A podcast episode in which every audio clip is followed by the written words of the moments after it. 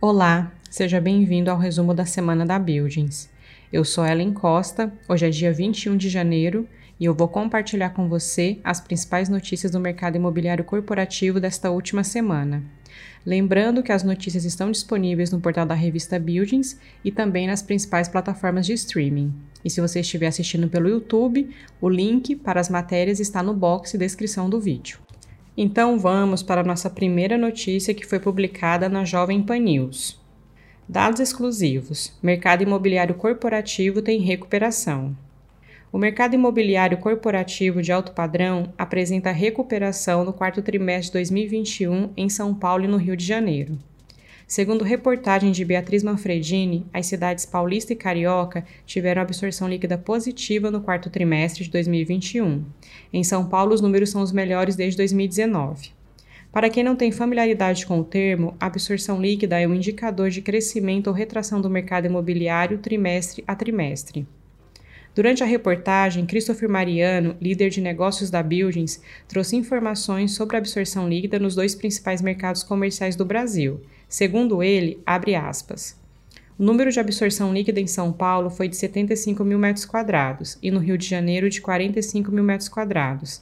A cidade paulista, que vinha sofrendo com cinco trimestres consecutivos com mais devoluções de espaços comerciais do que ocupações, registrou nos dois últimos trimestres de 2021 mais ocupações que devoluções, e este número do quarto trimestre de 2021 fez com que o saldo do ano fechasse com mais ocupações que devoluções. Fecha aspas.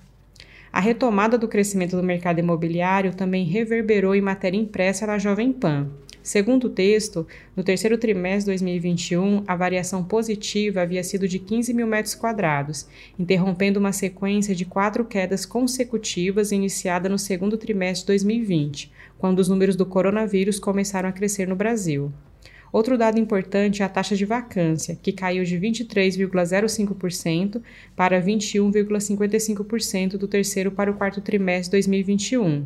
A taxa tinha aumentado nos três anteriores. No Rio de Janeiro, os números também foram positivos. A absorção líquida foi de 45 mil metros quadrados no quarto trimestre de 2021, a maior desde o terceiro de 2019, quando o número foi de 48 mil metros quadrados.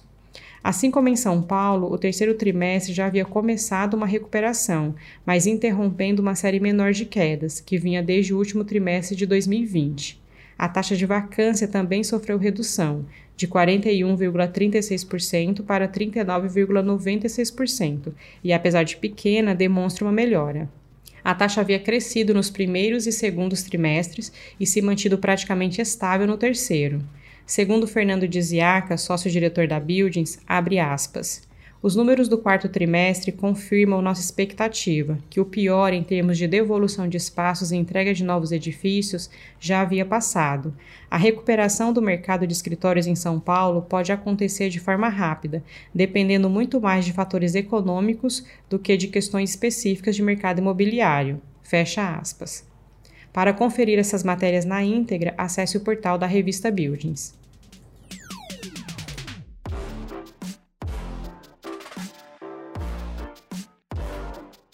Nossa próxima notícia foi publicada na Forbes. Google investe 4 bilhões de dólares em novos escritórios. Será o fim do home office? À luz do aumento dos casos da variante Omicron, um grande número de empresas vem adiando seus planos de retorno aos escritórios e mantendo o regime de home office. Depois de aguentar quase dois anos de pandemia, parece que os executivos de negócios desistiram de dizer às pessoas para retornarem a um ambiente de escritório.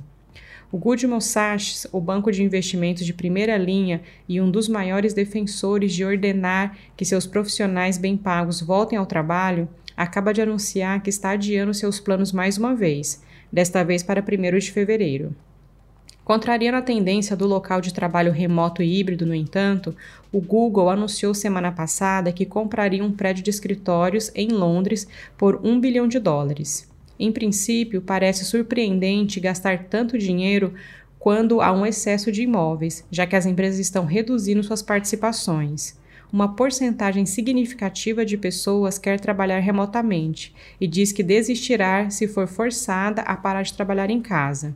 Não é uma ameaça ociosa, já que cerca de 4 milhões de trabalhadores estão deixando seus empregos nos Estados Unidos. Sua compra se soma a outro 1 bilhão de dólares que, estima-se, o Google tenha gasto na construção de um edifício de 11 andares que parece um arranha-céu horizontal e terá um jardim na cobertura. Em setembro de 2021, a Forbes informou que a gigante das buscas comprou o edifício St. John's Terminal Hudson Square de Manhattan por 2,1 bilhões de dólares. Em uma reportagem no blog da empresa, Ruth Porati, CFO, escreveu: o Google teve a sorte de chamar Nova York de lar por mais de 20 anos, período em que crescemos para 12 mil funcionários.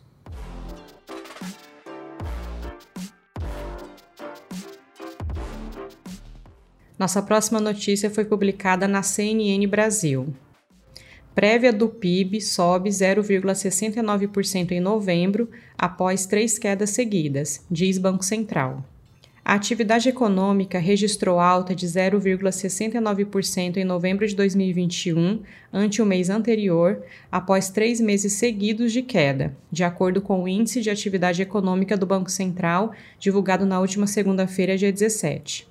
Com a alta, o indicador acumula 4,59% nos 11 primeiros meses do ano passado.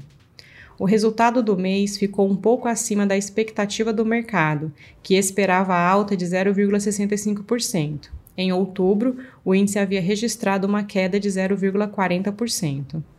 Em relação a novembro de 2020, a alta foi de 0,43%. Já em 12 meses, a alta é de 4,30%. Conhecido como uma espécie de prévia do PIB, o índice calculado pelo Banco Central serve de parâmetro para avaliar o ritmo da atividade ao longo dos meses. 138,08 pontos, o IBCBR está abaixo dos 139,48 pontos registrados em fevereiro de 2020, último mês antes dos impactos da pandemia na economia brasileira. As projeções indicam que neste ano o crescimento econômico deve ficar no patamar dos 4%. O número será divulgado oficialmente pelo IBGE no próximo dia 2 de fevereiro. Na semana passada, os dados de novembro dos setores de comércio varejista e serviços já haviam sinalizado uma melhora na economia, com dados acima da expectativa do mercado. No entanto, os economistas ainda aguardam dados de dezembro para ter uma ideia melhor de como foi o desempenho da economia no ano.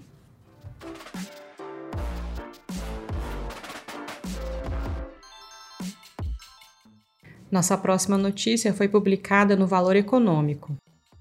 Economistas debatem se aumento da Selic é eficaz. O Brasil foi o país que mais elevou a taxa de juros em 2021 e, ainda assim, tem uma das maiores expectativas de inflação ao consumidor para este ano quando comparado a outros países. Tal discrepância suscita, entre economistas, um debate sobre a eficácia dos aumentos da Selic, ou o que se chama no mercado de potência da política monetária. A diretoria do Banco Central e uma ala dos economistas têm defendido que a inflação tem reagido mais às alterações na política monetária do que acontecia alguns anos atrás, ou seja, a política monetária ganhou mais potência. Outro grupo, no entanto, diz que a manutenção das expectativas de inflação em patamar elevado é indício de que aumentar as taxas de juros não tem resolvido o problema.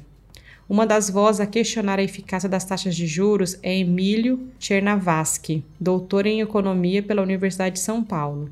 Levantamento feito por ele mostra que a variação da taxa de juros no Brasil em 7,25 pontos percentuais, passando de 2% para 9,25% ao ano em 2021, foi muito maior que em outros países. Conforme dados do Banco de Compensações Internacionais, BIS na sigla em inglês, a Rússia ficou em segundo lugar, com um aumento de 3,25 pontos. Ao mesmo tempo, o Brasil tem a quinta estimativa mais alta para a inflação ao consumidor neste ano, de 4%. O país fica atrás da Turquia, 14,5%, da Índia, 4,9%, África do Sul, 4,5% e Rússia, 4,3%, aponta o economista com base em informações do Fundo Monetário Internacional, o FMI.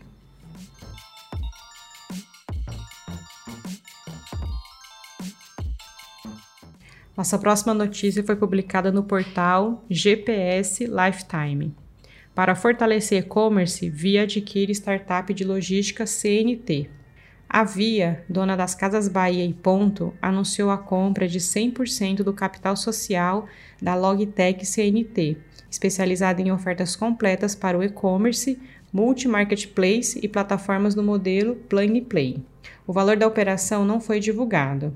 Segundo a empresa, ele é composto por uma parcela fixa e uma variável. A parte fixa implica em um múltiplo de 0,20 vezes o valor bruto de mercadoria.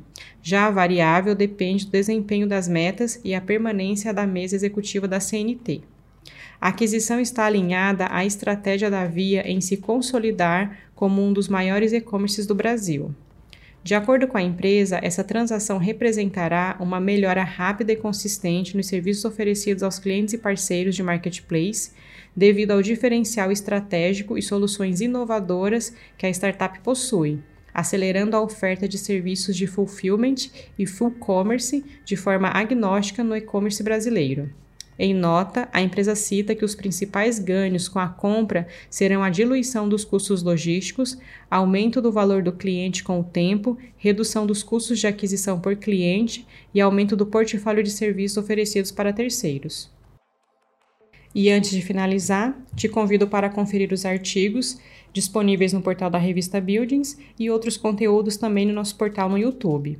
Nesta semana, publicamos um artigo completo e exclusivo sobre o fechamento dos dados do quarto trimestre de 2021. O que os números mostram? Eles mostram que, conforme análises e projeções recentes da Buildings, as expectativas de retomada do mercado de escritório se concretizaram no final de 2021, trazendo resultados positivos e expressivos de absorção líquida nos dois maiores centros comerciais do Brasil, São Paulo e Rio de Janeiro.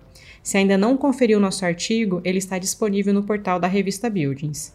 Então por hoje é só. Eu sou Ellen Costa, vou ficando por aqui, te desejando um excelente fim de semana e nós voltamos a nos falar então na próxima sexta-feira.